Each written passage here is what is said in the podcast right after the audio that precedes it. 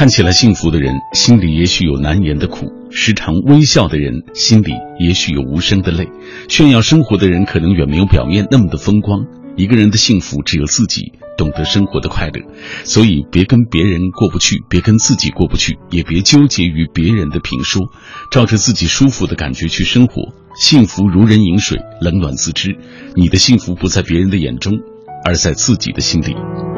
我是小马，每天晚上九点钟，我通过一本本书跟你分享那些幸福或忧伤的故事。那些故事写在纸上，也发生在你我的生活中。今晚我带来的这本是诺贝尔文学奖得主阿尔罕·帕慕克蛰伏六年完成的一部作品，叫做《我脑袋里的怪东西》。这部小说讲述了伊斯坦布尔街头一个波扎小贩麦弗鲁特的人生故事，通过透过啊，通过讲述他以及周遭的人和事，为大家呈现了一幅1969到2012年间伊斯坦布尔生活的画卷。那今晚为了更好的为大家介绍这本书，我也特别请到了来自世纪文景出版公司的编辑王林，稍后我们就请出他来介绍这书里的故事。说到这本书的作者阿尔罕·帕慕克，大名鼎鼎，这是诺贝尔文学奖获得者。今晚我们的话题就请各位也来说一说你读过的诺贝尔文学奖获得者的作品，分享你的阅读感受。联络小马的方式还是通过微信、微博。微信参与的方式是微信公众平台当中搜索“小马读书”这几个字的拼音。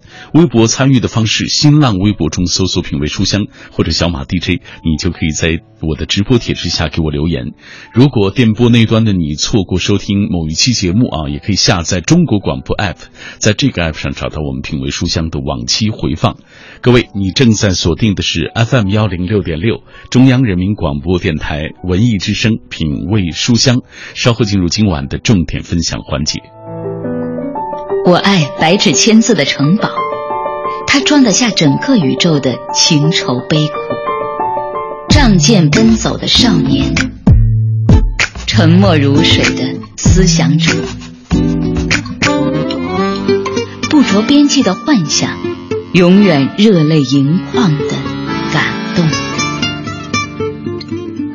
繁华落尽之后，倦意袭来之前，FM 一零六点六品味书香，给你夜色里最美的诗句，永远触手可及的远方。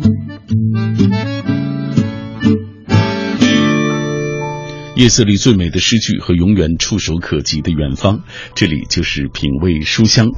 呃，今天我带来的这本书是阿尔罕·帕慕克最新出版的一部作品，叫做《我脑袋里的怪东西》。今天做客我们直播室的是。这本书的编辑来自于世纪文景的王林，我们请出王林。你好，王林。嗯，你好，小马哥。我们今天为大家介绍这本啊诺奖得主的这部作品啊，所以这个我们一听奥尔罕帕慕克大名鼎鼎，呃，这本书呃写一个在伊斯坦布尔街头卖一种叫做波扎的饮料的这个小贩啊麦弗鲁特的故事，呃，帕慕克据说为了写这个小贩啊，呃，做了很多采访和案头工作，是这样吧？是这样的。嗯。嗯，帕慕克呢，在很多场合呢说他为做为写这本书做了非常多的研究，比如说呢，他会去跟很多街头的小贩去聊天。那怎么展开这个聊天呢？嗯，通常他会先买点东西，呃，尝一尝，嗯，然后呢开始对话。如果对方愿意愿意来聊天，那他就会告诉他他是谁。可能有一些时候呢，这些小贩慢慢的还跟他成为了朋友。嗯。以后在街头也会也会再挥挥手打招呼，嗯，呃，所以你看到这本书当中写那个小贩的生活那么绘声绘色，那么熟悉啊。呃，应该是呢，除了跟小贩的接触，他还为写这本书跟很多人打过交道。比如说，他说有退休的警察，还有一些是骗子，或者是某些帮派的成员。因为他这个小说里面也写到了，呃，很多伊斯坦布尔底层生活的呃人民的一些情况，形形色色的，对。是的，因为呃，帕慕克呢，呃，写了这已经是他的第十二部小说作品了，呃，小说，呃，此前呢，很多的小说作品，帕慕克所带来的主人公都是身处呃上层阶级，或者说他是一个呃中产阶级的这样的一个角色，但是这是他头一次把他的笔触放在底层的非常普通的群众的身上，嗯，所以呢，他也为此做了非常多的研究，嗯。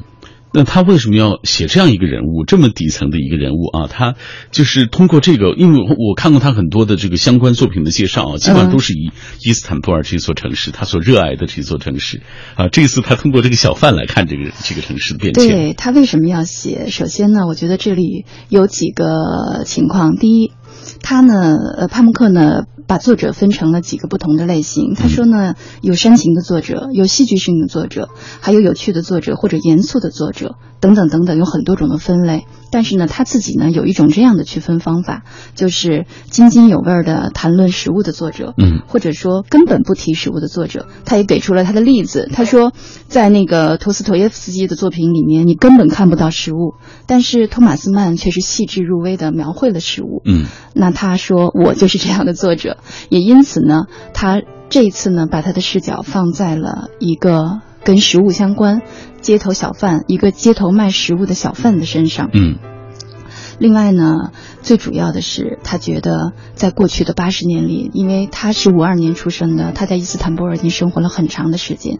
在过去的八十年里，有百分之八十的小贩都在卖酸奶，嗯，或者是卖博扎。现在的博扎呢，已经不是街头小贩挑着担子卖的了，而是有一个店面，就像我们可能去某一些像咖啡馆一样的地方去，可以喝到一种罐装的东西。但是呢，他。觉得这是伊斯坦布尔一个历史的一个文化的或者说食物的一个象征，嗯，他把它就讲述了出来。其实这是一个街头最普通的百姓喝喝的那种饮料啊，对对，哎对，就像我我在看这本书的时候，我在就在想，就像可能老北京街头巷尾过去卖的那个糖葫芦啊，对对对对，是不是就这种家常的对，普通的非常家常的东西？但是这个博扎呢，它确实有一点特殊之处，因为它是一种用小米发酵的。饮料，嗯，呃，而且呢，只能在冬天卖。为什么在冬天？是因为它的储藏是有一定的温度的限制的，温度太高，它就会酸腐变坏变质。所以呢，大家呃，就是小贩们都是冬天挑着担子来来来卖的。嗯嗯，就温度降的低一点的时候，它好储藏。它需要，对它。等于说它是需要一个冷藏的。嗯，你看，通过这样的方式啊，我们为大家介绍了这个帕慕克写作这本书的方方面面的情况，也介绍了这个波扎小贩啊麦弗鲁特的一些相关的情况。今天晚上我们为大家带来的这本书就是奥尔罕帕慕克的《我脑袋里的怪东西》。以下我们先通过一个短片了解这本书。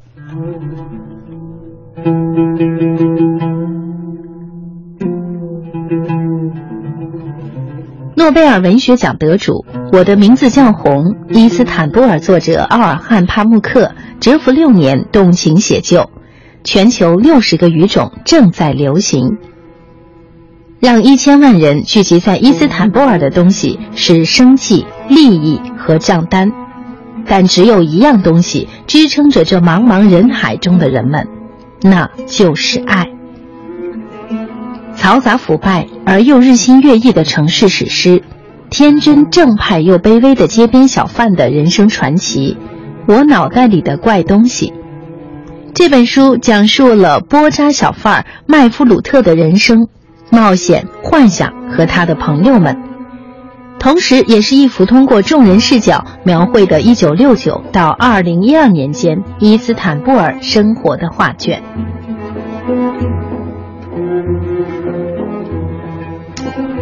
接下来我们就打开这本书啊，给大家来详细的介绍一下书里所呈现的这样一个故事。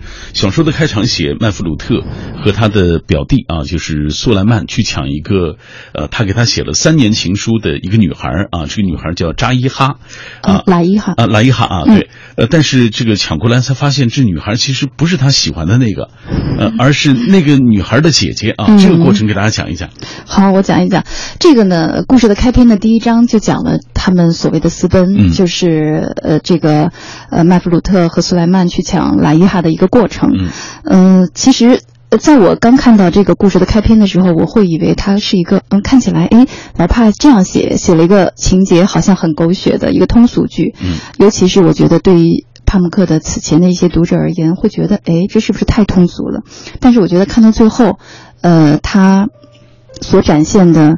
呃，麦弗鲁特对拉伊哈的情感，或者说他对这个城市的情感，跟这样的故事是分不开的。而且这样的故事呢，我觉得是深入的把读者带领到故事的深处的一个很好的引子。嗯嗯，因此我觉得，嗯，这个开头其实还是蛮吸引人的。是如果读者只是这看了这个开头，还是会有想深入去了解这个故事会怎么发展的一个这样的动力。嗯那这个抢亲的这个故事，我觉得非常有意思。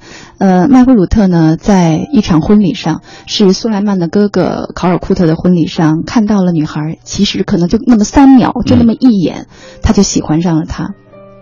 然后他就开始非常非常执着的、热情的给她写情书，写了三年的情书。可是问题是，这情书都是通过苏莱曼转交的，通过苏莱曼交给了考尔库特的呃这个夫人，也就是拉伊哈的姐姐啊维蒂哈，把这个情书交过去了。苏莱曼告诉他，你看到的这个女孩就是拉伊哈，嗯。但实际上麦弗鲁特看到的这这个女孩呢是。是拉伊哈的妹妹，也是三姐妹的、嗯。呃最小的这个这个妹妹、嗯。就是萨米哈。嗯。可是这些情书对收到情书的人产生了非常大的影响，嗯这也是拉伊哈决定跟麦弗鲁特私奔的一个非常重要的原因。没错没错。嗯，在故事的中部的或者前前边中部的一些位置，大家可以看到，呃，麦弗鲁特怎样写这些情书，谁帮了他，而且呢，他用了怎样的语句来描述他所看到的那双眼睛，还是很感人，而且很动人的。是。尽管在这个抢到抢亲的第一时间，麦弗鲁特就已经看清楚了这个这个懒遗憾眼前的这个懒遗憾 不是自己喜欢的那个漂亮女孩，但是我觉得有一点，我看到他他也没有并没有反悔啊，在这个时候，而是带着对他就去了这个伊斯坦布尔啊，和他举行了所谓的宗教婚礼啊，而且是举行了婚礼之后，他们才有了这个身体上的这种接触，啊对对对，其实这一切都能看出他的这种善良，他的担当啊，他的重情义、嗯。啊。这个拉伊哈到底是一个什么样的人啊？我想再多讲一些他讲亲的，他抢亲的一些那个细节，因为呢，麦弗鲁特把拉伊哈，等于说是呃拉伊哈带上了车，然后他们准备去坐火车的这个这一行的路上，嗯。他先因为闪电的光，他看见了他一眼，但是他立刻就觉得好像不是他最初看到那人但他什么也没说，嗯。直到再一次拉伊还下车的时候，他才非常确认自己抢亲来的这个女孩不是他在婚礼上一眼看中的那个女孩。嗯但这一切他就默默的承受了。我觉得这是麦弗鲁特的一个性格所在。嗯嗯，有一个有一个评论，我觉得说的特别的好，说麦弗鲁特的这个性格，他说啊，麦弗鲁特真的是一言不发的接受了所有的命运，而且呢，他也尝试着去，呃，他也尝试着去，呃，怎么说呢？这番变故说不定会萌发新的爱情。他的态度不是意志消沉的听任命运的摆布，嗯而是感恩命运中每一次的出人意料。麦弗鲁特用他的人生诠释了面对命运无常时那种宽慰的认识和出奇的克制。嗯我觉得在爱情或者说抢亲这件事情上，是麦弗鲁特的一个性格的一个表现。在他整个的一生中，他为什么一直在卖国杂？为什么没能够致富？没能像他的亲戚一样在大城市得到财富？嗯，都是跟他的性格非常相关的。没错没错，嗯那再说到莱伊哈，我觉得这是一个从三姐妹里来说，莱伊哈应该还是偏向传统的一个女性的角色。嗯嗯，她因为情书爱上了爱上了这个男主人公麦弗鲁特，也因为情书非常坚决的跟他走。在他的这个婚姻生活或者家庭生活里，他也是对，应该应该说是一个服从，但这个服从呢，它有一种很纯真、很天真的快乐在里面。嗯这也是曼弗鲁特后来觉得他的那些信好像真的就是写给他的，嗯他甚至都忘了他那些信当时是写给那一双眼睛的。嗯，嗯，呃，基本上在他们共同生活的这段时间，我觉得他们还是彼此，呃，很信任对方，很幸福的啊，一起走过了这段时光。嗯，那今天我们为大家介绍的这本书，就是来自于呃帕慕克啊，奥尔罕帕慕克的最新的作品，叫做《我脑袋里的怪东西》啊，蛰伏六年完成的一部作品。嗯那麦弗鲁特在伊斯坦布尔是卖了二十五年的博萨饮料啊，这期间也卖一些酸奶啊，包括呃鹰嘴豆鸡肉饭等等啊。我们接下来就来通过一个短片，我们来了解一下这个整个的这个片段，就是他为什么哎，他在这个卖这个波扎饮料到底是一个什么样的饮料啊？他在这个小巷子里，在这个街头啊卖饮料的这个过程是什么样？我们来听一听。和扎耶哈私奔到伊斯坦布尔十二年后，一九九四年三月的一个漆黑的夜晚，麦弗鲁特叫卖波扎时，眼前突然出现了一个从上面悄无声息、快速垂挂下来的篮子。一个孩子说道：“卖波渣的，要两杯波渣。”黑暗中的篮子就像一个天使从天而降。麦弗鲁特如此惊讶。大概是因为一个早已被遗忘的习惯，伊斯坦布尔人会把系着绳子的篮子从窗口放下，从街头小贩那里买东西。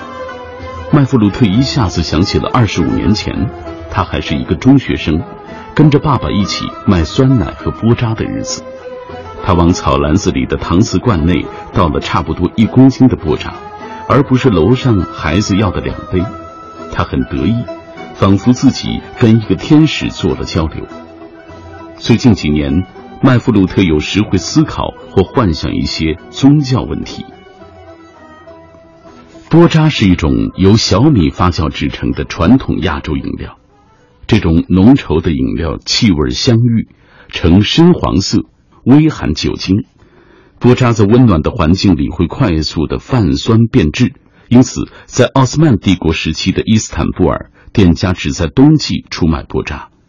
一九二三年共和国成立之时，伊斯坦布尔的波扎店受到德国啤酒店的冲击，全都关门歇业了。但是这种传统饮料，由于有像麦弗鲁特这样的小贩，从未在街头消失过。二十世纪五十年代之后，冬天的晚上，在那些铺着鹅卵石的贫穷破败的街道上。波扎仅成了一路叫卖波扎的小贩的营生，他们的叫卖声唤醒了我们对过去几个世纪那些消逝的美好日子的记忆。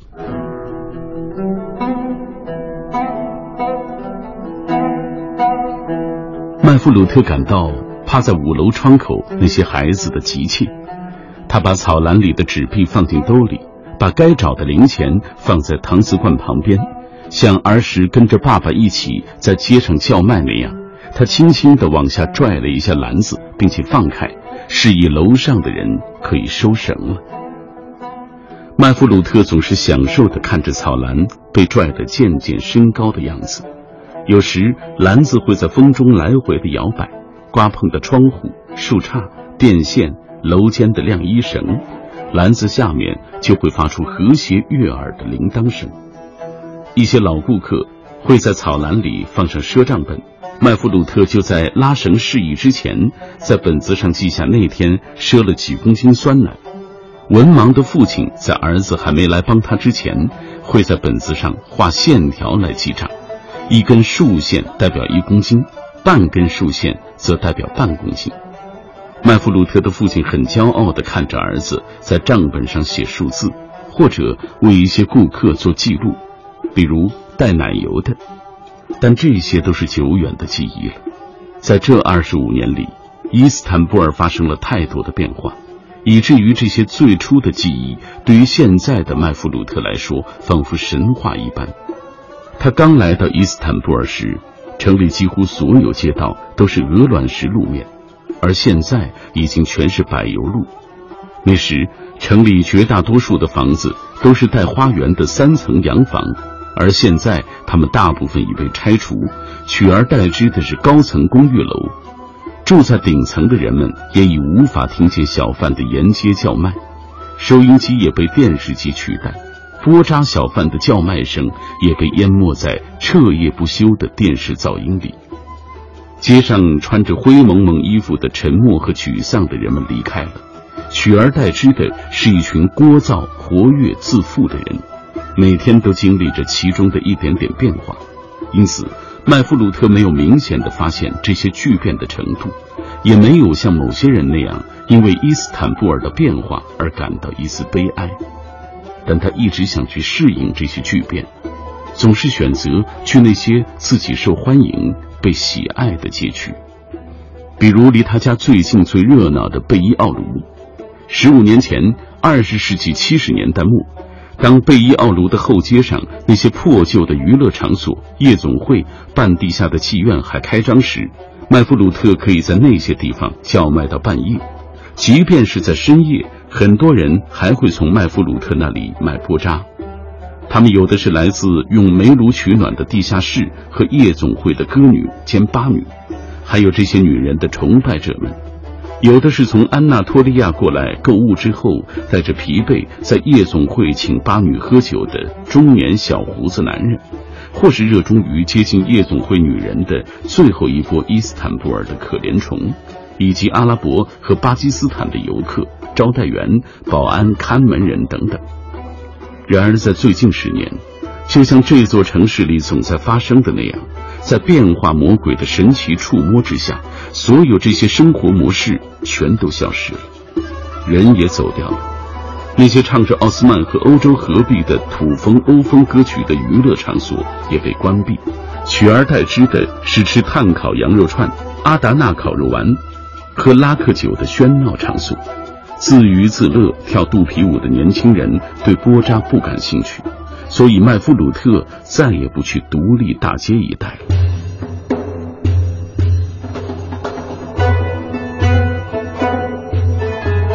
二十五年里的每一个冬季，每晚八点半左右，电视里的晚间新闻结束时，麦弗鲁特就开始在位于塔尔拉巴什的出租屋里做出发前的准备。他穿上妻子为他织的咖啡色的毛衣，戴上羊毛帽子，围上打动顾客的蓝色围裙，罐子里已经装满了妻子或女儿们加了糖和特殊香料调好味儿的波渣。他拿起罐子掂一下，穿上黑色的外衣和家人告别。以前他会对两个年幼的女儿说：“别等我，小可爱，你们先睡吧。”而现在，见他们在看电视。有时他只会说一句：“我不会太晚回来的。”出门之后的第一件事，就是把两个装满波渣的塑料罐，连同挂钩一起绑在扁担的两头，把那根用了二十五年的橡木扁担放在肩膀靠脖后的位置，像一个战士上战场之前最后看一眼是否带了子弹那样。检查一下腰带和外衣内袋里是否放好了装着鹰嘴豆和肉桂粉的小袋子，然后开始他那永无止境的沿街叫卖。嗯，通过这个场景，我们了解了卖布扎的小贩麦弗鲁特的生活的场景啊。呃，这本书我在阅读的过程当中，我真是觉得这本书的语言是非常有特点的，而且你知道毫无这种比如说民族啊这种地域的这种界限啊。是。呃，这本书的译者的情况，他是做什么？陈竹斌老师是中国国际广播电台土耳其语部的一位老师。嗯。呃，我不知道他还有没有在直接播音，但是呢，他应该是处理一些跟土耳其语相关的文字的工作。嗯嗯，他曾经就呃做过的其他的翻译的作品还有什么？嗯，帕慕克的作品他一共译了，这是第三部。哦，第一部是杰夫戴特先生，嗯，也就是呃帕慕克的，应该是他的长篇处女作。嗯嗯。然后，呃，第二部是《纯真博物馆》，哦，那是，也就是也就是这本怪东西之前的小说，嗯、也是他得了诺奖之后的第一部长篇小说。嗯，好，嗯，今天在节目进行的过程当中，我们也有互动话题，就是请各位也来说一说，呃，诺贝尔文学奖得主当中，你曾经读过谁的作品？分享你的阅读感受。这样，下半时段回来啊，我们来看一看大家的留言。马上进入广告时段，稍后再见。这是一首对童年、梦想以及想象力的颂歌，演绎关于人性美好的一切。我是唱作人李霄云。周日晚二十一点，我作为朗读者和主持人戴戴一起朗读《偷影子的人》。一本书，一好友。周日晚二十一点，品味书香特别呈现，戴戴和他的朋友唱作人李霄云。带你朗读作家马克·李维写给成年人的童话《偷影子的人》。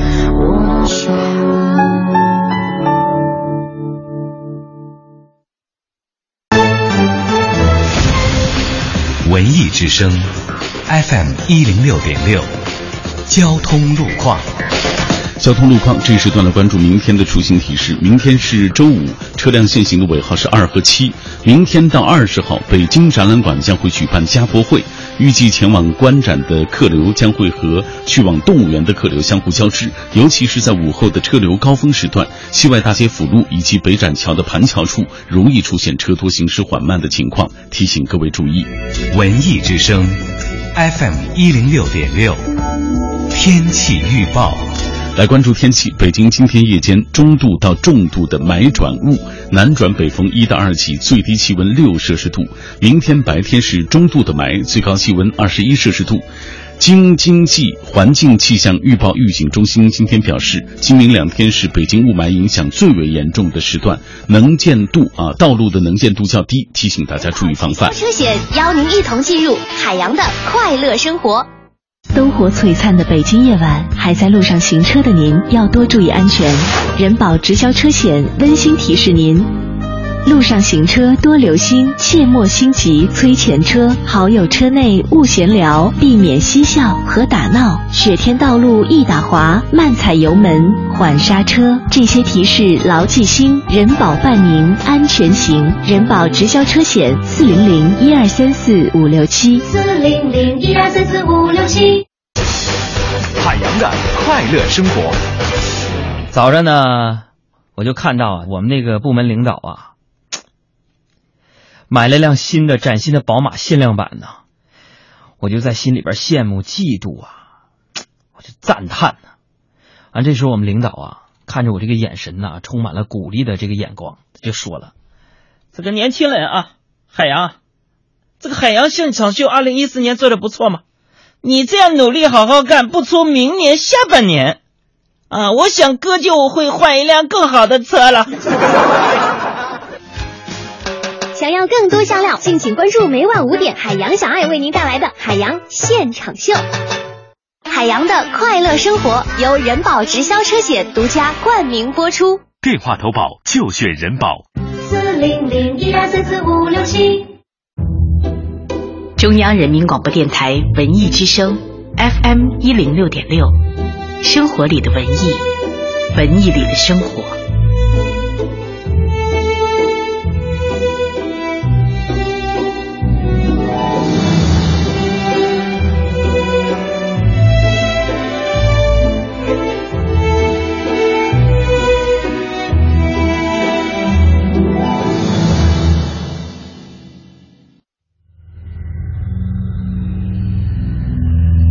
用声音的温度融化黑夜的迷茫，用阅读的力量坚定你对生活的信仰。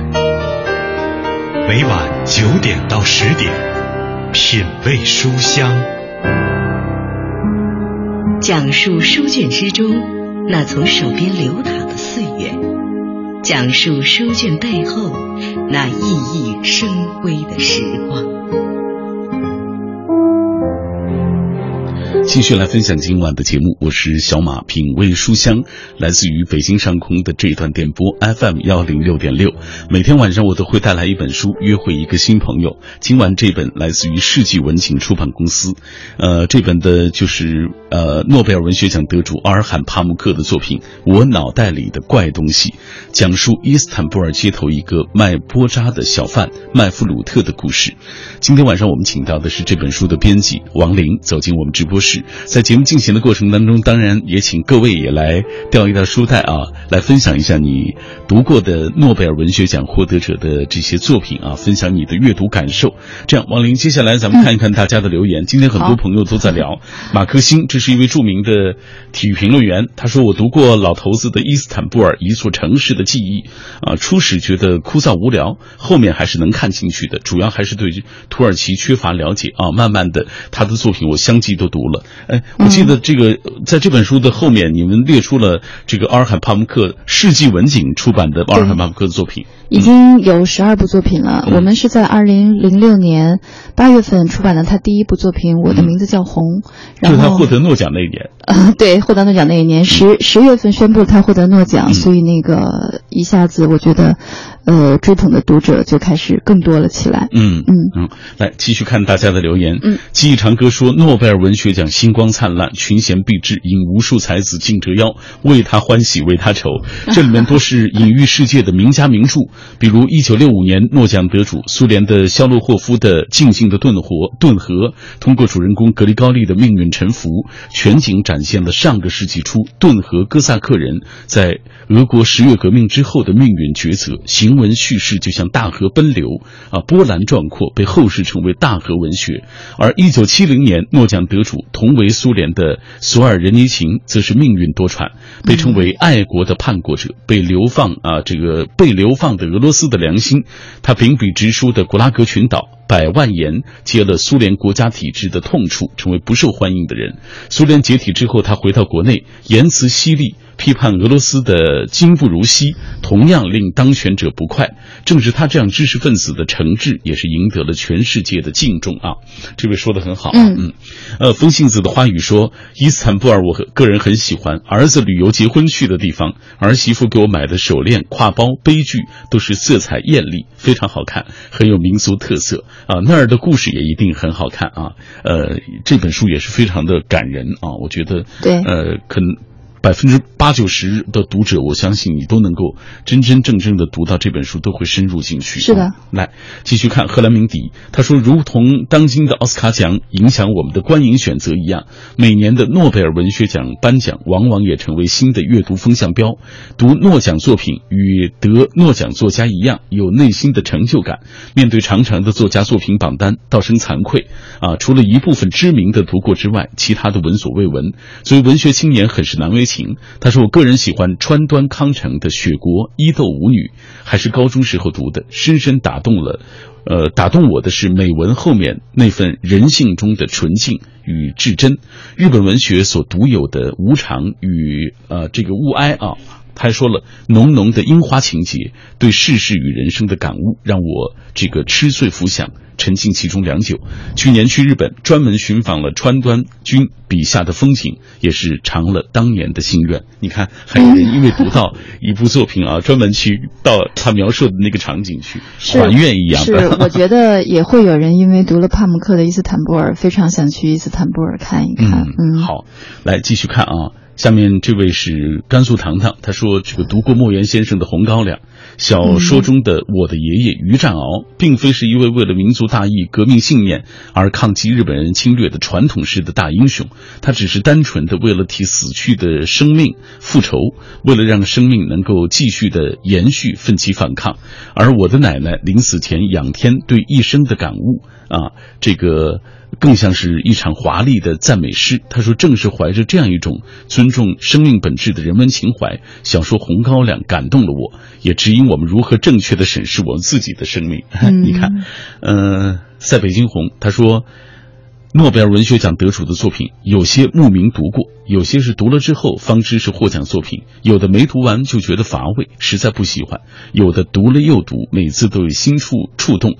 比如说加西亚马尔克斯的《百年孤独》，它植根拉美文化历史的魔幻现实主义的风格，欲罢不能的亦真亦幻的讲述，风靡世界，走进多少作家心房。比如咱们国家藏族作家扎西达娃，还有前年前些年获奖的莫言，创作其实都得益于。这本《百年孤独》，而泰戈尔的《奇谭佳丽》啊，优美隽永，诗人的纯真蕴于字里行间当中。你看，他还是博学多才的啊。是啊，呃，很喜欢读书。其实诺奖的作品，那我觉得，因为他受到了大家的一致的肯定啊，嗯、我觉得读一读也是呃适合的，也是值得的啊。嗯，来，我们继续回到这本书当中。嗯、今天我们带来的这本书来自于诺贝尔文学奖得主奥尔罕·帕慕克。这样，我们先通过一个短片进一步了解他以及他的作品。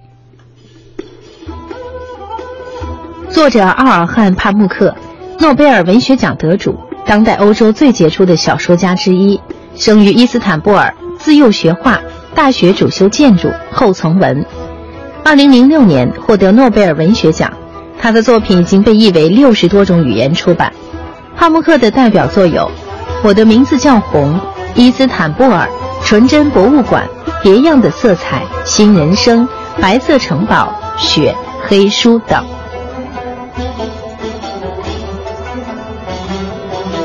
好，继续回到我们今天晚上为大家带来的这本《我脑袋里的怪东西》当中啊，麦弗鲁特在伊斯坦布尔街头卖了二十五年的这个薄茶饮料啊，我很好奇，就是我一直在想，刚才你其实已经提到他的性格啊，嗯，就是他为什么一直坚持卖这种饮料？啊？因为这种饮料其实我们刚说了，只在冬天售卖嘛，一开始啊，这个呃也不怎么挣钱啊，为什么？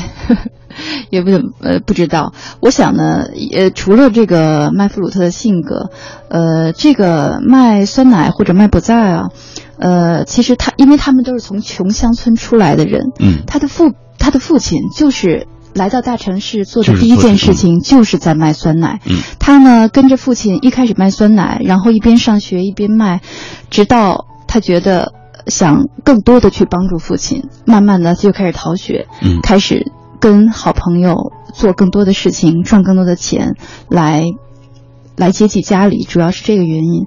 但是慢慢的，他就觉得，因为卖不在呀、卖酸奶，你要挑着担子走在街头，嗯，从一地到另一地，然后走在夜晚的这个街道时的感觉是非常的不一样的。呃，这也是我觉得，正是因为。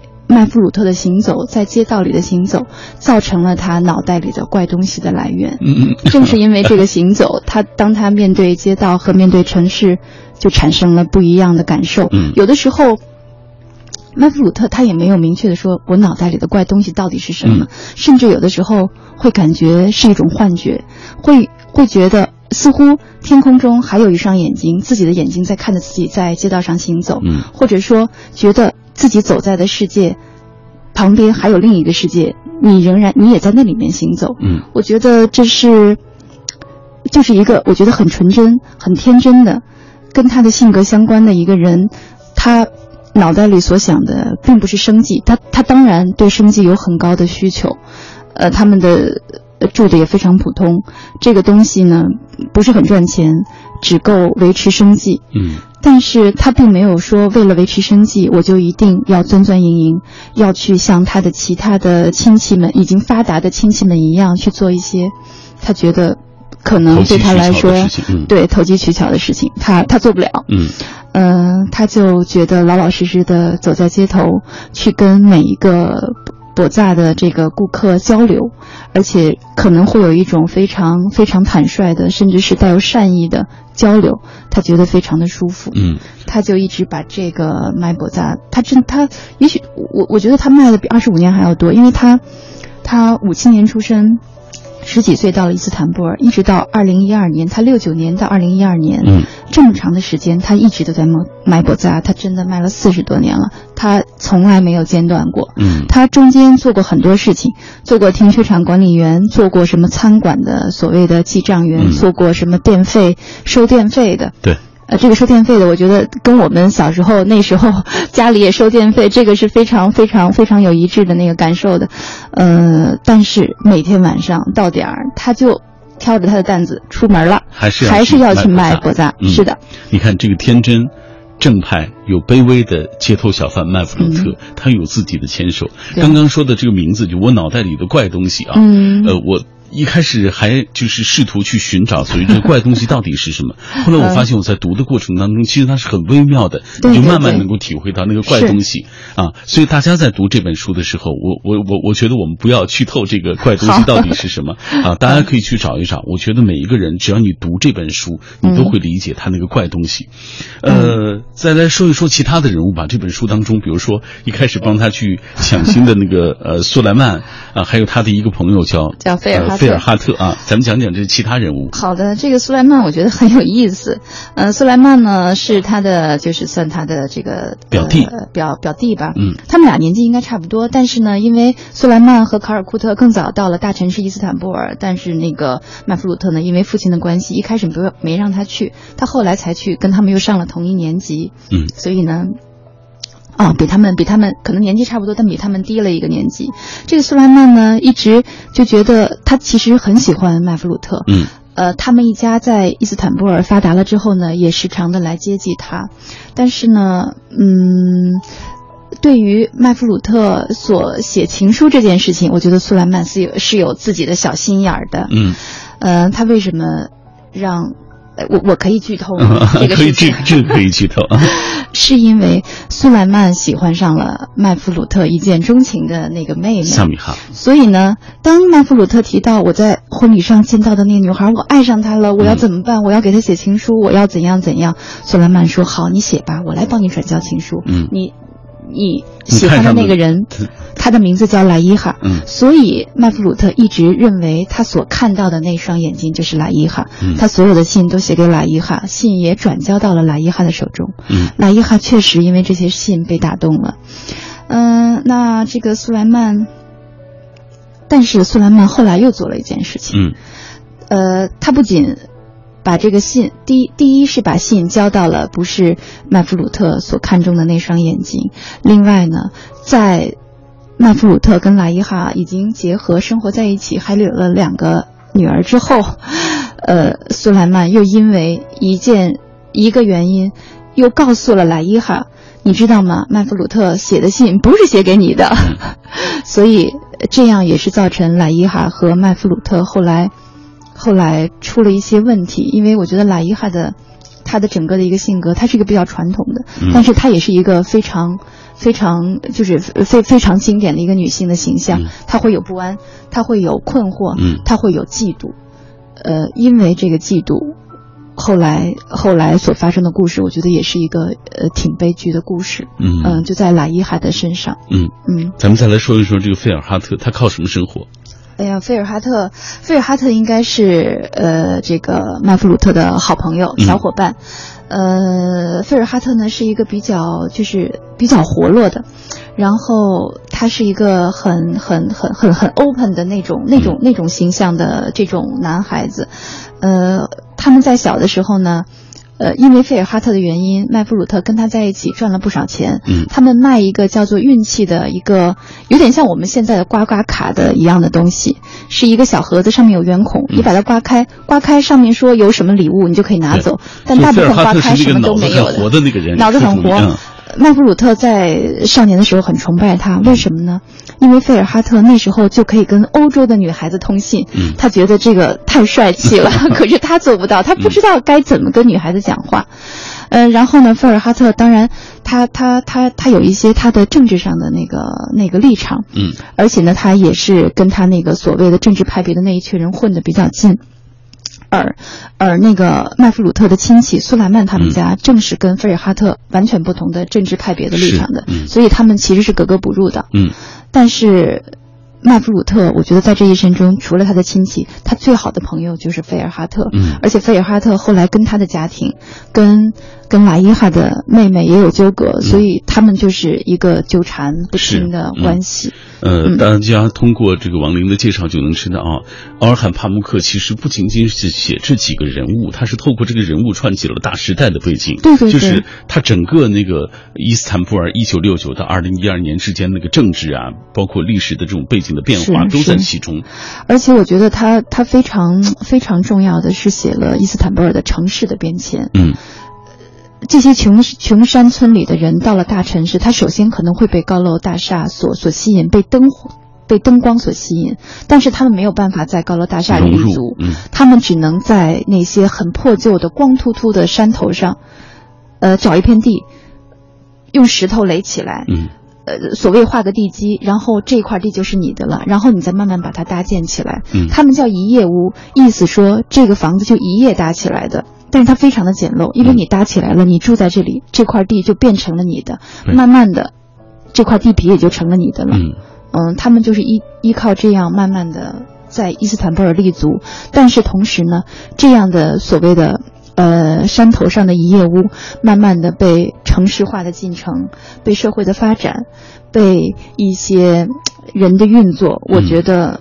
这些营业屋也要被高楼大厦所取代，所以在这个故事里也有非常多对城市化变迁，嗯对伊斯坦布尔从一个一百万的城市到了一千五百万城市的这样的一个变化的书写。是是是。嗯，我觉得这一点也是也是很让人很让人动容的。这个城市和这个城市里的所有的小人物，不可不不可避免的被这个所大时代所裹挟的往前是走。是这样我们在这个过程当中看到的也是麦弗鲁特他在其中的，其实你看他前后这些年的这个变化，内心的变化，是他在不断的适应所谓这个这个这个魔鬼啊，所以这个城市变化的这个魔鬼。嗯来同步关注一下大家的留言，还是有很多的朋友啊，因为喜欢这个帕慕克的《伊斯坦布尔》这部作品，呃，而向往这个伊斯坦布尔。呃，一零六点一，它是土耳其的最大城市伊斯坦布尔，其实一直喜欢这座横跨亚欧两大洲的城市。呃，博斯普鲁士海峡将伊斯坦布尔分成了两部分，一部分在亚洲，一部分在欧洲。零八年北京奥运会的火炬曾经在伊斯坦布尔这座城市传递过，伊斯坦布尔连续几次申办奥运都没有成功。以后啊，去土耳其一定要去伊斯坦布尔去看一看，看看那里的城市的风景和特殊的那种人文的情怀。对马上我们继续通过一个短片来进一步了解我脑袋里的怪东西。在麦弗鲁特还是一个生活在安纳托利亚中部穷山村少年的时候，他就不住地幻想自己未来的生活会是怎样。十二岁时，他辗转来到世界的中心伊斯坦布尔打拼，立刻被那些老城消逝、新城待建的景象所吸引。他继承了父亲的事业，在土耳其的街道上贩卖波渣。他与那些在城市繁华外荒凉处的居民一样，渴望致富，但是运气似乎永远都不追随他。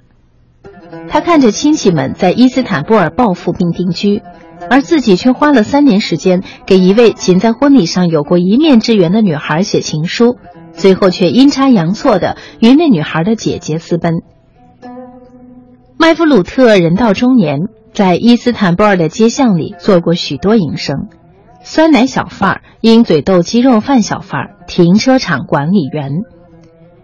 他珍惜自己的家人和妻子，可工作失意、生活窘迫仍不断挤压着他。无论如何，他仍然夜复一夜漫步在伊斯坦布尔街头，一边卖波渣，思念着自己的真爱，一边琢磨着脑袋里冒出的一个又一个怪怪的东西。这些念头让他自感与众不同。他，一个没钱没地位的波渣贩子，既属于这个大城市，又在头脑中不断的寻找着另一种生活。我们来同步关注大家的留言。大大又欠说：“我读过马尔克斯的《百年孤独》，很喜欢书里的两句话：生命中曾经有过的所有灿烂，原来终究都需要用寂寞来偿还。还有一句是：生命中真正重要的，不是你遭遇了什么，而是你记住了哪些事，又是如何铭记他们的。”这是大家呃这个回应的我们今天的话题啊，诺贝尔文学奖获得者的得主的作品，你读过哪些啊？刚刚这位朋友说读过这个马尔克斯啊他的作品，来继续看大家的留言。有一个朋友说了，说是啊读万卷书行万里路啊，都是这个。